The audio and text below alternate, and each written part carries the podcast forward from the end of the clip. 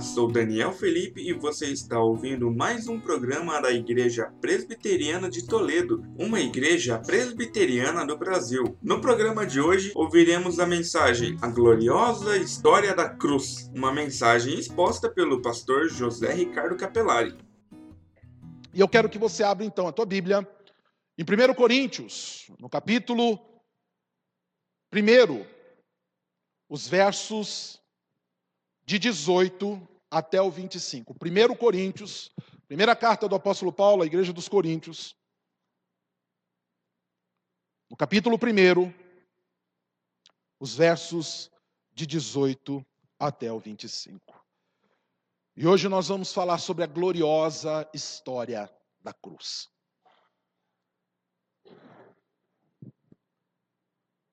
E diz assim: olha, 1 Coríntios, capítulo 1, os versos de 18 até o 25. Certamente a palavra da cruz é loucura para os que se perdem, mas para nós que somos salvos, poder de Deus. Pois está escrito: Destruirei a sabedoria dos sábios e aniquilarei a inteligência dos instruídos. Onde está o sábio? Onde o escriba? Onde o inquiridor deste século? Porventura não tornou Deus loucura a sabedoria do mundo? Visto como, na sabedoria de Deus, o mundo não o conheceu por sua própria sabedoria, aprove a Deus salvar os que creem pela loucura da pregação. Porque tanto os judeus pedem sinais, como os gregos buscam sabedoria, mas nós, nós pregamos a nós pregamos a Cristo crucificado, escândalo para os judeus, loucura para os gentios, mas para os que foram chamados, tanto judeus como gregos, pregamos a Cristo poder de Deus e sabedoria de Deus. Porque a loucura de Deus é mais sábia do que os homens, e a fraqueza de Deus é mais forte do que os homens. Amém? Oremos. Santo e eterno Deus, agradecemos pela tua palavra. Pedimos agora que o Senhor fale conosco, que o Senhor nos ministre, ilumine a nossa mente, Senhor. Dê poder e autoridade aos teus filhos, para que eles dominem os seus corações, suas mentes nesta hora e assim possam entender, possam focalizar, ó Pai, na mensagem que será pregada. Toma cativa toda a mente, todo ouvido, de maneira, Senhor, que o teu povo seja edificado. Também dá-me a tua unção, o teu poder, usa os meus lábios, Senhor, lábios impuros, mas eu peço, santifica-me, abençoa-me, Senhor, e usa-me para levar essa mensagem nesta noite. É o que eu peço a Ti, no nome santo de Cristo Jesus. Amém e amém. Esse texto que nós lemos é um texto que o apóstolo Paulo escreve, destinado à igreja de Corinto. E por que o apóstolo Paulo escreve esse texto? Qual é o objetivo dele ao escrever esse texto? A igreja de Corinto era uma igreja virtuosa, era uma igreja abençoada, porém, uma igreja que enfrentava lutas. E uma das lutas que tinham dentro da igreja de Corinto era o problema das divisões. A igreja de Corinto era uma igreja que sofria com divisões, grupos distintos dentro da igreja que, de certa maneira, ou de tempos em tempos, labutava entre si. Dentro dessa igreja havia o grupo dos judeus, daqueles que é, estavam, eram simpatizantes do evangelho, mas apegados ainda à história e à tradição judaica. Havia o grupo dos helenistas, também conhecido como os gregos, que era um grupo que estava também, ah, como muitos gostam de dizer, apaixonados pelo Evangelho. Né? Não se apaixone pelo Evangelho. Não se apaixone por Jesus. Paixão dá e passa. Nós temos que amar o Evangelho. Nós temos que amar a Cristo. Porque o amor perdura, ele permanece. Né? Das três coisas que permanecem, qual que é a, a que fica eternamente? De todas elas, qual é a maior? O amor, né? De todas elas, a maior é o amor. Então, eles estavam apaixonados pelo Evangelho. Mas ainda com dificuldades, por conta de todas as suas é, é, ideias filosóficas, de todo o seu, a sua sabedoria humana, de todas as conjecturas humanas. as suposições humanas. Né? A filosofia ela tenta explicar muitas coisas através de suposições. Né? E ali, dentro da igreja de Corinto, tinha, da igreja de Corinto tinha um grupo helenista que estava ali, também tentando trazer à tona as suas filosofias e o seu conhecimento. E havia um outro grupo, um grupo mais misturado, um grupo mais é, composto tanto de judeus quanto gregos, que eram homens que estavam, homens e mulheres, era um grupo ali que estava entendendo a verdade do Evangelho, estava disposto a seguir a Cristo. E Paulo então vem, e ele vem ensinar, ele vem falar: olha, muitos estão aí tentando levantar as suas suposições, as suas ideias, mas a verdade é que existe um só caminho, uma só ideia. E essa ideia é de que Jesus Cristo é o Senhor. Só que vocês precisam entender uma coisa: o senhorio dele passa pela cruz. Cruz, que para os judeus era loucura, era escândalo. Como assim? Jesus, o Messias prometido para nós, aquele das histórias, aquele dos profetas, aquele que for anunciado através da boca dos nossos pais, dos patriarcas, ele, crucificado no madeiro, escandaloso, fraco, vil. Nós não queremos crer nesse Cristo. O nosso Cristo não é assim. O nosso Cristo é poderoso. Ele é descendência de Davi, forte guerreiro não. Isso daí é escândalo para nós. Nós não queremos. De um outro lado, havia um grupo de ditos pensadores, na sua inteligência, nas suas conjecturas, nas suas elucubrações, ideias. Como assim? Cruz. Que história que é essa? Isso é loucura. Vocês enlouqueceram? Vocês querem nos dizer que tudo isso que é escárnio, tudo isso que é escória, é o que vai ser a mensagem para nos salvar? Não. Nós não aceitamos isto. Isso para nós não serve. Isso é uma história que mais nos causa sono do que nos traz a verdade. Mas Paulo vem dizer: não. O evangelho verdadeiro e o evangelho da salvação é o evangelho que fala, que proclama e que traz à tona a história da cruz de Cristo. Para corrigir o pecado, a queda lá do Éden, é necessário que o homem pecador seja crucificado com Cristo para que nele possa ressuscitar. E desde lá do Éden, então, meus irmãos e irmãs, essa, essa história, esse projeto do Senhor nos é dito e nos é ensinado. Quando nós vemos, quando nós olhamos para a história, nós vamos ver, nós vamos entender que a cruz, ela é pré-histórica. Não pense que a cruz é um remendo, é um tapa-buraco inventado por Deus para corrigir um erro da história. Ai, meu, errou. E agora? O que, que eu faço? Eu preciso inventar alguma coisa. Vamos, vamos colocar um remendo aqui? Vamos inventar uma história? Vamos inventar a cruz? Não. Deus não é amador. Deus não erra. Como assim, pastor? A história da cruz é pré-histórica. Ela já existe desde toda a eternidade. Ela é um projeto de Deus desde todos os tempos, dentro da sabedoria divina. Olha só o que Pedro nos ensina em 1 Pedro 1, 18 ao 20. Sabendo que não foi mediante coisas corruptíveis, como prata ou ouro, que fostes resgatados do vosso fútil procedimento que vossos pais os legaram, mas pelo precioso sangue, como de cordeiro, sem defeito e sem mácula, o sangue de Cristo, conhecido com efeito antes da fundação do mundo. Pedro vem nos ensinar que isso vem antes da fundação do mundo. Isso é decreto eterno do Senhor porém manifestado no fim dos tempos por amor de vós. E Pedro então nos mostra que essa história é uma história pré-histórica. E nós olhamos então para a história da Bíblia, nós olhamos para os textos bíblicos. E nós vemos que desde então, lá do Gênesis, desde o Éden, o Senhor vem preparando o caminho, o Senhor vem trabalhando o homem, para que no seu tempo, segundo a sua vontade, a história pudesse então receber a cruz. Quando Adão cai, o Senhor vem conversar com ele. Pergunta, Adão, o que, que aconteceu? Por que, que você está se, se escondendo? Eu, eu estava nu.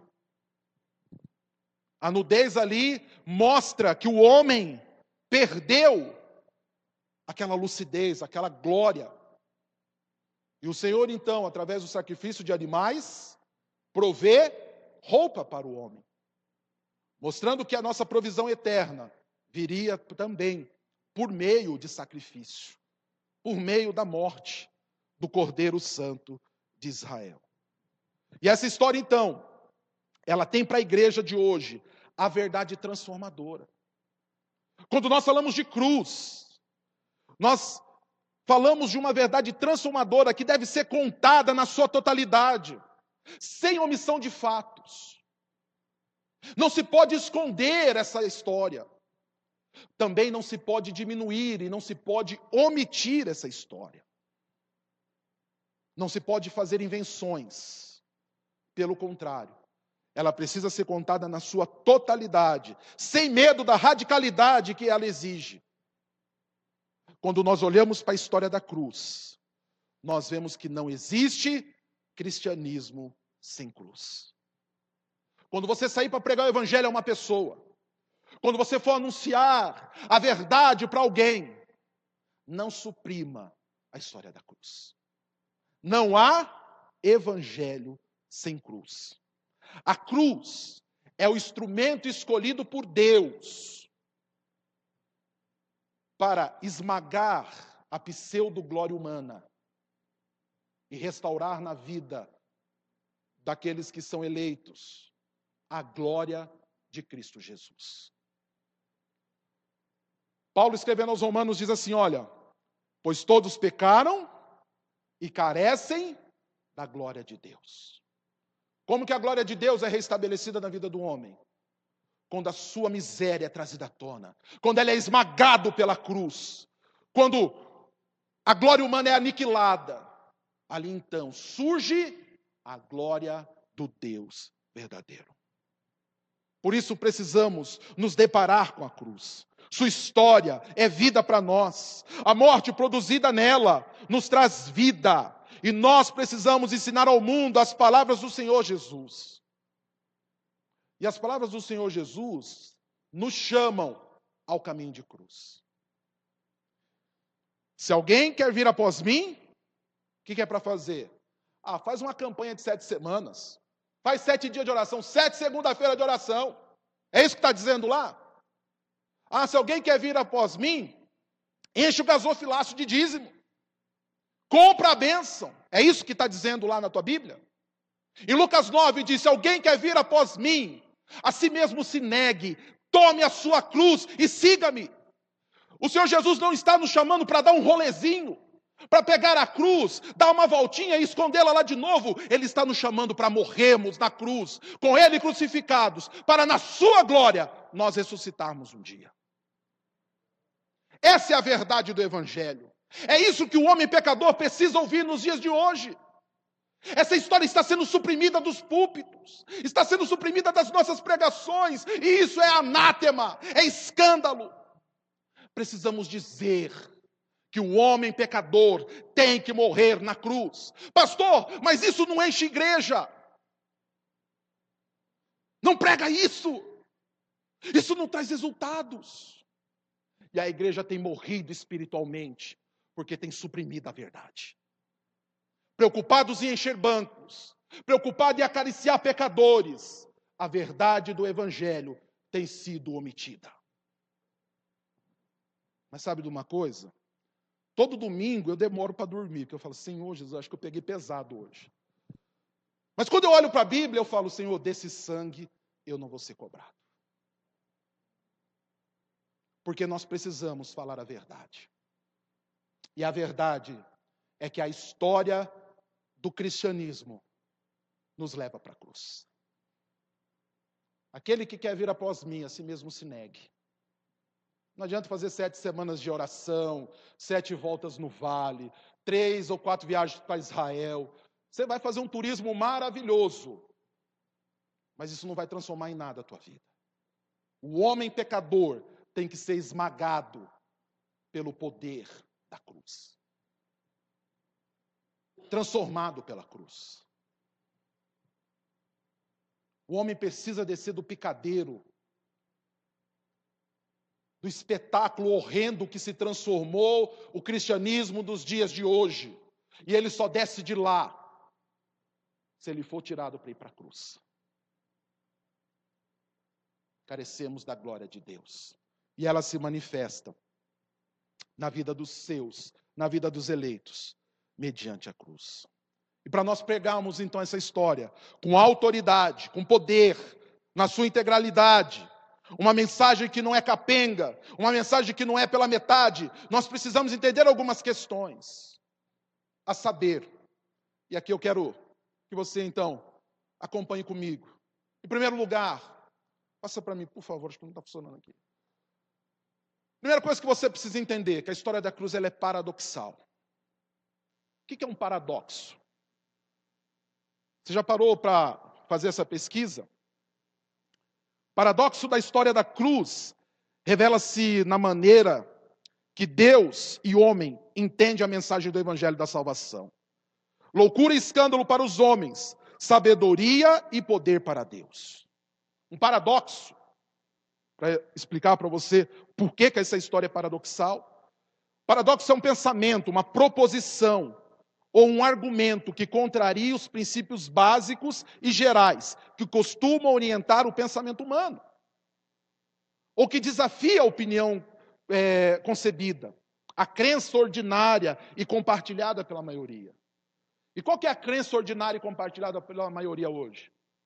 A crença de um evangelho de prosperidade, de um evangelho jocoso, de um evangelho onde o crente acostumado com o pecado, senta e é acariciado, e é nutrido ou desnutrido com uma palavra que mata, não uma palavra que vivifica. Essa é a crença de hoje. A crença de hoje é que o homem, ele é o centro do evangelho. Nós vivemos um antropocentrismo. Os cultos modernos estão formatados para agradar a homens. E a opinião dos crentes dos dias de hoje está formatada para serem agradados. Nós conseguimos tecer é, as nossas avaliações de uma maneira muito fácil. Não gostei do culto hoje. Não gostei do louvor. Não gostei da mensagem não gostei da roupa do pastor, não gostei do tom que ele usou, o ar estava muito gelado. Quer dizer, nós vamos é, é, tecendo como se tivesse um, um Google Gospel, né? Um, um, Google Arts Gospel, e, e aí você vai lá e vai colocando as suas opiniões, né? Olha, aqui tem três estrelas, louvor, três estrelas, a pregação, uma estrela só, né? E aí você vai colocando. Por quê? Porque hoje o homem está centrado no seu próprio prazer. Ele é hedonista. E o Senhor olha lá de cima, do alto da sua glória, sentado no seu trono de glória, e ele vê esse homem, e ele fala assim: sobre ele não tem o meu sangue. Tem um nariz vermelho, um cabelinho colorido, uma maquiagem, ele parece um palhaço. Mas eu vou tirar ele desse picadeiro. Eu vou esmagá-lo. Sabe de que maneira? Contrariando tudo aquilo que ele crê, tudo aquilo que ele pensa. Porque eu não vim para dar glória aos homens, eu vim para ser glorificado. O Cristo crucificado glorifica Deus Pai Todo-Poderoso. E é essa mensagem que nós precisamos entender. Só que isso cria uma divisão, é paradoxal. Porque o homem que crê e vive uma realidade que quer lhe agradar, mas o Senhor fala: não. O evangelho que eu trouxe promove a minha glória e o meu poder. E Paulo, quando apresenta a história da cruz aqui à igreja de Corinto, quando ele apresenta a história da cruz para nós, ele mostra esse paradoxo. O homem natural, pecador, homicida, idólatra, não consegue enxergar a verdade do Evangelho. Para ele é contraditório pensar e pregar que o Rei Todo-Poderoso, o libertador, aquele que veio para transformar vidas em seus feitos e sinais, foi aquele homem morto no madeiro. A mente depravada do homem, totalmente depravado, não consegue entender essa verdade. Isso para ele é contraditório. Um paradoxo, paradoxo é algo contraditório. E aí então, o homem não consegue entender. É contraditório dizer a esse homem pecador que o Rei da Glória, esperado e articulado, os seus ensinos e a sua sapiência, que este rei foi levado para a cruz. Isso soava como loucura, insensatez. E ali, quando Paulo está dizendo aos gregos, né, que diz que para eles era loucura, uma das traduções desse termo é algo sem graça. Quando Paulo diz ali, olha, para os gregos isso é loucura, uma das coisas que ele está dizendo é o seguinte: esse evangelho para eles é sem graça. Não, não os entrete, não, não enche o coração deles com a loucura deles. E para muitos o evangelho é isso mesmo, é algo sem graça. É algo que não faz diferença. Quando ele fala ali da loucura e diz, né, que esse evangelho é sem graça, nós podemos entender também que os, os gregos olhavam para esse evangelho como sal que perde o seu sabor e não serve para nada. Não tem graça. Já comeu uma comida sem sal? Já parou para comer uma comida sem sal? Que quando, quando você se depara com a comida sem sal, o que, que você fala? Hum, comida sem graça, né? Sonsa e soça. Não quero isso não. Né? Não quero isso não. E assim era o evangelho, o evangelho da cruz para os gregos. Mas o evangelho se prega nesse ambiente, onde uns acham escândalo, outros acham loucura. Nessa ideia, nessa contradição para o homem, mas que é para Deus, pura sabedoria e a maneira pela qual o Criador, em toda a eternidade, determinou que o homem pecador fosse salvo. Nós não podemos ter medo de contrariar a lógica desse mundo. Nós não podemos ter medo de pregar esse evangelho verdadeiro. Hoje pela manhã na escola dominical, abordando um pouco disso, o presbítero Jefferson falou sobre isso. Ele falou: muitos vão ouvir o evangelho que nós pregamos e dizer, cara, isso é loucura. Por que você está fazendo isso? Por que você está vivendo dessa maneira? Eu vivo assim por causa do evangelho. Não, mas isso é loucura. Isso não serve. Poxa, a vida está indo tão rápido e você não está aproveitando. Porque para eles o modo de viver do Evangelho é loucura. Mas nós não podemos ter medo de contrariar a lógica desse mundo. Não podemos contrariar a lógica soberana de Deus, que em seus decretos divinos entregou seu filho na cruz e em sua soberania determina que homens pecadores sejam redimidos pela morte de cruz. Então, entre o lado do mundo e o lado do evangelho, nós cristãos ficamos com o evangelho. Você que se diz cristão, você segue a lógica do evangelho, onde Deus salva pecadores mediante o sacrifício da cruz. Mas o mundo não vai querer ouvir. Não mude nenhuma vírgula, não acrescente nem um tio a esse evangelho. Não negocie o evangelho para encher bancos de igreja. Não negocie o evangelho para agradar pai e mãe, para agradar esposo, esposa, filhos. Se você tem visto alguém da tua família padecendo do pecado, não altere a mensagem do Evangelho. Diga a ele: se você não passar pela cruz, arrepender-se dos seus pecados, está decretada para você a morte eterna. Não mude o evangelho para agradar pessoas. Não mude a verdade do evangelho. Não mude a verdade do evangelho para agradar o teu patrão, para fazer um bom negócio. É melhor entrar no reino dos céus contando grão de feijão, moedinha para comprar pão, do que você ir para o inferno cheio de bons negócios. Não altere o evangelho. Nós não podemos alterar o evangelho. Talvez agora nós tenhamos muitas pessoas nos assistindo. Talvez nós tenhamos esse vídeo tenha uma grande repercussão.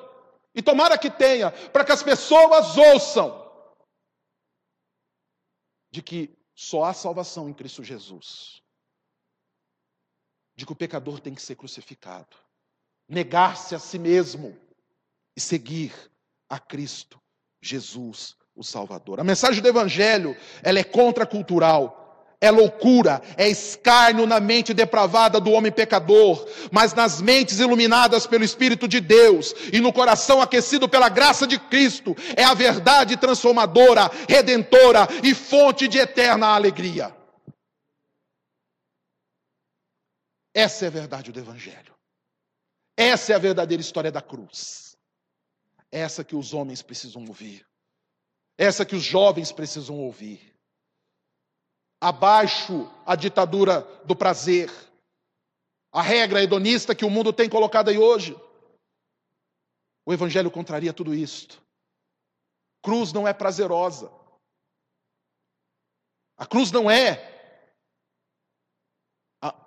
O anúncio dela não é essa história bela. A Disney não vai escolher contá-la como um conto de fadas. A história da cruz, ela é horrenda, ela é cruel. Mas é essa história que nos conta a verdade do caminho para a salvação. Então ela é paradoxal, ela contraria a cultura dos homens para trazer à tona a verdade de Deus. Outra, outra coisa que nós precisamos saber é que a história da cruz, ela é um ato da soberania divina. O Deus soberano decretou a cruz do Calvário. Visto, verso 21 de 1 Coríntios, capítulo 1. Visto como na sabedoria de Deus, o mundo não o conheceu por sua própria sabedoria, aprove a Deus salvar os que creem pela loucura da pregação. E quando eu me deparei com esse texto, o que me veio à mente, o que me veio à tona, é esse termo que Paulo usa: aprove a Deus. Ele determinou, ele decretou, é vontade dele que assim fosse. A cruz é um ato, então, da providência divina. Paulo, ao descrever o ato de soberania de Deus, ele diz que o Senhor, Eudoquesen, grego aqui, que é traduzido, entre outras coisas, como determinar, decidir, ter prazer em alguma coisa. Então, Paulo diz: olha, aprove a Deus, ele teve prazer nisto. Quando nós olhamos para Isaías, nós vamos entender.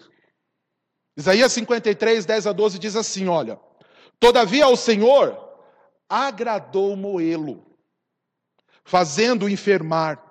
Quando der ele a sua alma como oferta pelo pecado, verá a sua posteridade, prolongará os seus dias, e a vontade do Senhor prosperará nas suas mãos. Agradou o Senhor moê-lo. O Senhor se agradou com a cruz. A cruz glorifica a Deus. E ela é um decreto divino, ato da soberania divina. Não é uma história de homens. Deus salva da maneira que Ele quer. Ele é soberano. Ele é o Senhor da história. Ele é o Rei da criação, o Todo-Poderoso do universo. A Ele aprove salvar pela cruz, para a loucura e escândalo dos, sal, dos sábios e poderosos dessa terra. Ele decretou: é pela cruz que vocês serão salvos. É a vontade dele. E essa verdade, então, tem que estar explícita na nossa didática. Nós não queremos ensinar os homens, nós não queremos ir e pregar o Evangelho, nós não queremos mostrar às pessoas uma verdade transformadora. Então, essa verdade de que aprove a Deus, foi da vontade dEle, é prazer dEle, a salvação pela cruz. Isso precisa estar no nosso ensino, isso precisa estar nos nossos lábios. Nós que estamos na lida da evangelização, no intuito de fazer discípulos à imagem e semelhança de Cristo, devemos crer e ensinar que a cruz é um ato soberano de Deus. Não é só pregar, é crer. Porque quando cremos, nós vivemos. Nós vivemos como crucificados, vivemos como ressurreto dentre os mortos. Um grande pecado da religião dos dias de hoje é tentar suprimir essa parte da história. Vendendo a imagem real do Salvador e da salvação. Vendendo o evangelho sem cruz, sem Cristo, centrado no homem, alicerçado na falácia do livre-arbítrio. O homem escolhe para o que ele quer fazer, para onde ele vai. Se você querer na história do livre-arbítrio, eu vou usar o mesmo termo que eu usei aquele dia do horóscopo. Só crente abobalhado que na história o livre-arbítrio. Deus decreta, nós seguimos. Ele determina, nós vivemos. É isso que a palavra de Deus diz. E é isso que nós, que entendemos a palavra de Deus, cremos. E é assim que nós vivemos. Você pode escolher se você quer vir com uma camisa verde ou uma vermelha. Mas você não escolhe a Cristo. Ele determina a tua salvação. Ele determina o teu chamado. Ele te chama segundo a vontade dele. E nós não podemos resisti-lo. E é um ato dele, da soberania dele, salvar pela cruz. Se alguém quer vir após mim, então tome a sua cruz. A si mesmo se negue venha e siga-me. É pela cruz que o Senhor salva pecadores. É pela cruz que o Senhor restitui a glória na vida daqueles que são seus. E nós não podemos abandonar essa história. Então, quando nós entendemos a história da cruz, nós entendemos que essa história é um ato soberano do Deus Todo-Poderoso. Para nós fecharmos, entendermos um pouco mais dessa história, nós precisamos entender também que a história da cruz é a verdade que não pode faltar na pregação cristã. Não pode faltar história de cruz quando você vai pregar o evangelho. Quando você vai levar, quando você vai anunciar a verdade às pessoas. Não suprima a história da cruz. O verso 23 de 1 Coríntios, capítulo 1, diz: Mas nós pregamos a Cristo crucificado. Nós pregamos Ele crucificado. Escândalo para os judeus, loucura para os gentios. Nós anunciamos a Ele.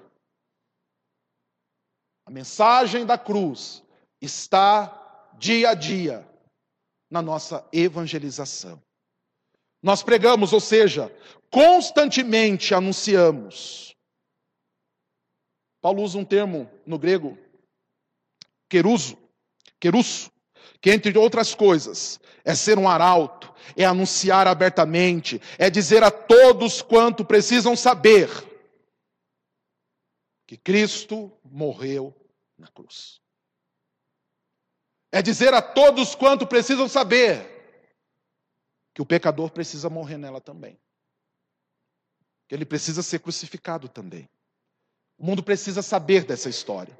Precisa entender que a glória humana é loucura para Deus, não reconhecida diante do Pai, e que todos pecaram e carecem então da glória de Deus.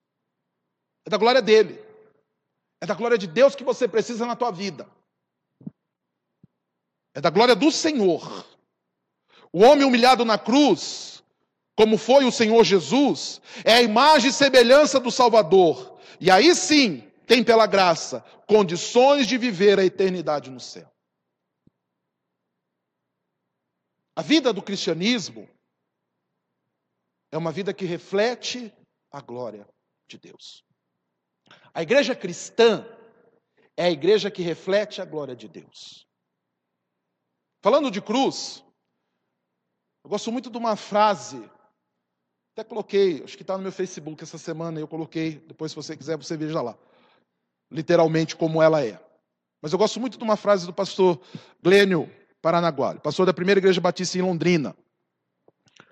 Um grande pregador de cruz. Igreja, primeira igreja batista de Londrina, a maioria esmagadora das mensagens lá é sempre sobre cruz. Eles pregam muito sobre cruz. E ele fala o seguinte: na igreja cristã, não tem espaço para o desfile das habilidades e da glória humana. Na igreja cristã, não tem espaço para demonstração do talento humano. A igreja cristã é espaço para manifestar a glória do Cristo ressurreto. Tem muitas igrejas perdendo tempo, buscando manifestar a sua própria glória. Se nós nos dizemos cristãos, bíblicos, nós procuramos manifestar a glória do Deus Pai. As pessoas não querem então acreditar, mas o Messias Salvador do mundo morreu pregado no madeiro. E o Senhor desperta os seus por meio da pregação dessa loucura aos olhos humanos, mas que é sabedoria aos olhos de Deus.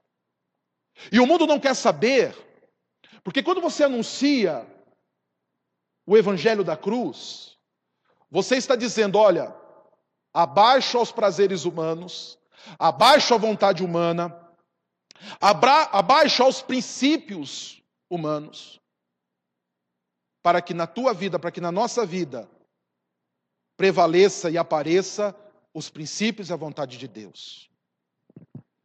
E quando Paulo diz lá no verso 23 de 1 Coríntios capítulo 1, nós pregamos, né, ele fala lá né, no 23, deixa eu pegar aqui, mas nós pregamos a Cristo crucificado. Esse termo pregar aqui, além de anunciar, ele tem uma tradução, aqui uma das traduções possíveis, é um termo bem peculiar, que é tropeçar. Uma das traduções que se pode ter para esse termo pregar é tropeçar. Eu gostei muito de um comentário feito pelo Hernandes Dias Lopes, onde ele diz assim: olha, diante da mensagem da cruz, e aí ele está usando o particular aqui da igreja de Corinto, aqueles homens tropeçaram na cruz. Os judeus tropeçaram porque eles queriam um sinal de um Cristo glorioso, poderoso, mas Cristo morreu na cruz. Os helenistas, os gregos, queriam o quê? Um sinal da sabedoria dos homens. Mas Cristo foi para a cruz, algo escandaloso, algo escandaloso para eles. Mas um outro grupo tropeçou na cruz. E estes entenderam o seu poder e a sua glória. E as suas vidas foram transformadas pela verdade desse evangelho. As suas vidas foram transformadas pela verdade da cruz do Calvário. O mundo de hoje tropeça na cruz por quê? Porque a cruz chama para uma negação. Você vai abrir mão dos prazeres desse mundo. Não, mas a vida é tão curta. E tem muito crente que acredita nisso, né? A vida é tão curta, eu preciso, eu preciso viver tudo o que há para viver. E aí, canta alegremente: Vamos nos permitir.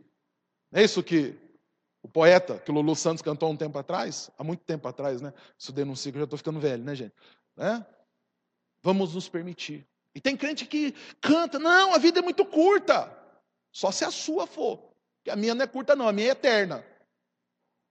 E de tudo que eu estou abrindo mão aqui por causa da cruz, eu tenho certeza que o Senhor vai me galardoar no dia do juízo final, e eu viverei com Ele na eternidade, e eu desfrutarei de coisas muito maiores e maravilhosas que esse mundo não pode me dar. Que esse mundo não pode me proporcionar, mas que o Senhor me dá graciosamente, através do seu sacrifício, da sua vida e da sua bênção. Essa é a história da cruz. Lógico, queridos, temos ainda muitas outras coisas. Mas eu vou usar aqui da, da autoridade de historiador que me cabe. A história ela respeita a versão de quem conta. A nossa versão hoje é esta: de dizermos, de anunciarmos a história mediante esse texto.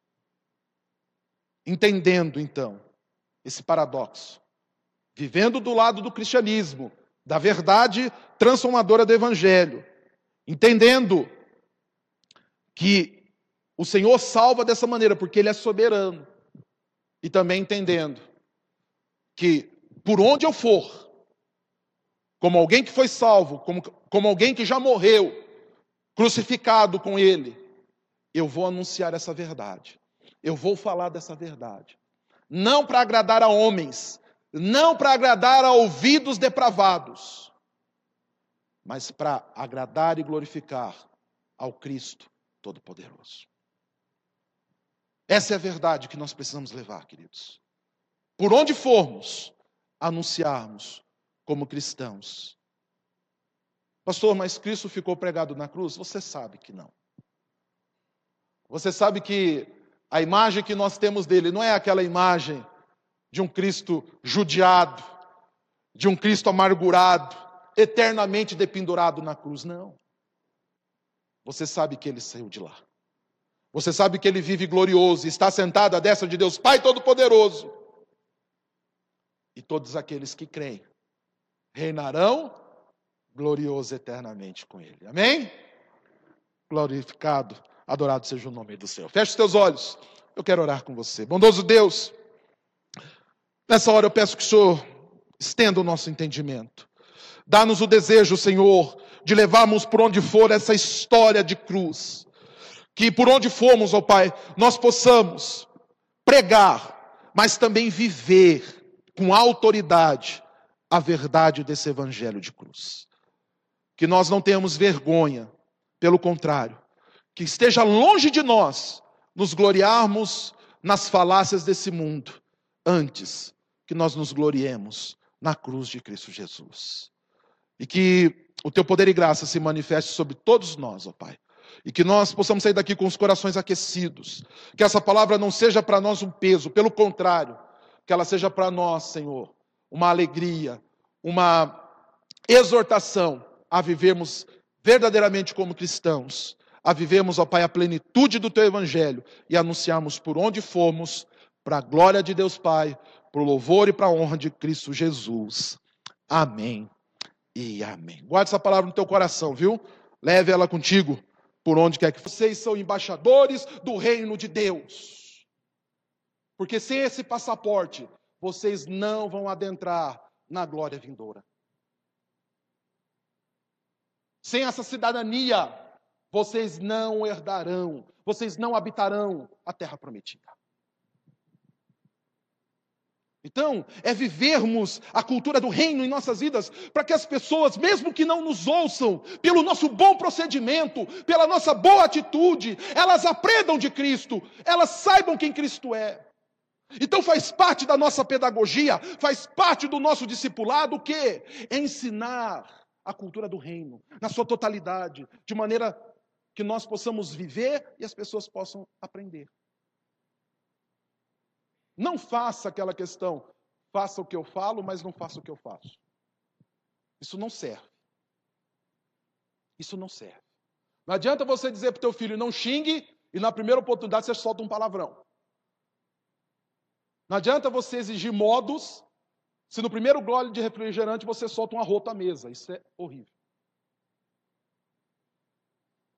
Não adianta você dizer não grite. Se na primeira oportunidade, primeira fechada que você toma no trânsito, você abre o vidro, põe a mão para fora e aí é um Deus nos acuda. As pessoas estão observando. Não adianta falar e não viver, é hipocrisia. O Senhor Jesus disse que pessoas assim são raças de víboras, hipócritas, sepulcro caiados. Por fora são bonitos, mas por dentro, por fora é bela viola, por dentro pão bolorento. Nós precisamos viver essa ética, precisamos viver esse princípio. A igreja precisa viver isso. Você é a igreja. Então, quando você é um mau funcionário, você não está vivendo a ética do reino. Porque, como cristão que nós somos, nós fazemos tudo para o nosso Senhor. E se nós fazemos, nós fazemos melhor. Procuramos chegar no horário, procuramos sair no horário, até como cristãos. Quando eu me tornei presbiteriano, uma das culturas que eu aprendi é que sempre o presbiteriano chega atrasado. Eu falei, tenha misericórdia, Senhor Jesus. Para mim isso não serve. Isso é um mau exemplo. Isso é um mau testemunho. E isso vai se propagando de uma maneira ruim. Uma hora você começa a chegar três minutos, outra hora cinco minutos, daqui a pouco é uma hora, daqui a pouco eu nem vou mais. Então, nós precisamos viver uma cultura do reino. A cultura do reino é uma cultura boa, agradável, aos olhos de quem? Aos olhos do Senhor. E quando nós vivemos, nós glorificamos ao nome dele, nós exaltamos o nome dele. E se nós queremos que as pessoas aprendam, elas precisam aprender disto. Eu preciso disseminar a cultura do reino por onde quer que eu for. Isso faz parte da minha pedagogia, isso faz parte do, do discipulado cristão. A nossa meta é que as pessoas conheçam o reino de Cristo Jesus. Uma das coisas que o Senhor mais pregou, que ele mais falou, é do seu reino. É chegar do reino de Deus, é chegar do reino dos céus. O reino dos céus está no meio de vós. Se você é daquele que gosta de, de piadinhas sujas, capciosas, essa não é a ética do reino gracejos. Essa não é a ética do reino. Nós precisamos, então, como cristãos, disseminar a ética do reino. Por onde nós formos. Sendo o pastor, o médico, o professor, o advogado, o mestre de obras, o engenheiro, não importa. Não importa. Tanto porque as pessoas estão nos vendo aí e o nosso bom procedimento. Lembra que eu preguei aqui quarta-feira? Nosso bom procedimento glorifica o nome do Senhor. Então, que nós possamos ir e levar e ensinar através da ética do reino. Que as pessoas conheçam, conheçam o reino de Deus através de nós. Através da nossa vida, da nossa conduta, do nosso jeito de ser e de agir. Então, para terminarmos, ensinar está na nossa cultura cristã protestante. É uma obrigação dada pelo Senhor Jesus. Por isso, não tenhamos medo nem preguiça. Façamos o nosso papel com esmero e determinação. E que a glória do Senhor seja conhecida dia a dia em nossas vidas, no nome santo de Cristo Jesus. Amém? Vamos orar? Bondoso Deus, nossa gratidão ao teu nome nosso louvor e adoração ao Deus Supremo, ao nosso Deus, o Senhor das nossas vidas. E agora nós pedimos, Senhor, dá-nos a capacidade, a coragem, o desejo de fazermos aquilo que agrada e bendiz o nome do Senhor. E que possamos, Senhor, ir e pregar. Agora nós temos uma base. E daqui por diante nós vamos, Senhor, aprendendo, conhecendo e disseminando. Entendemos o ID. Nós alicerçamos essa ideia no nosso coração a igreja foi ensinada a respeito disto.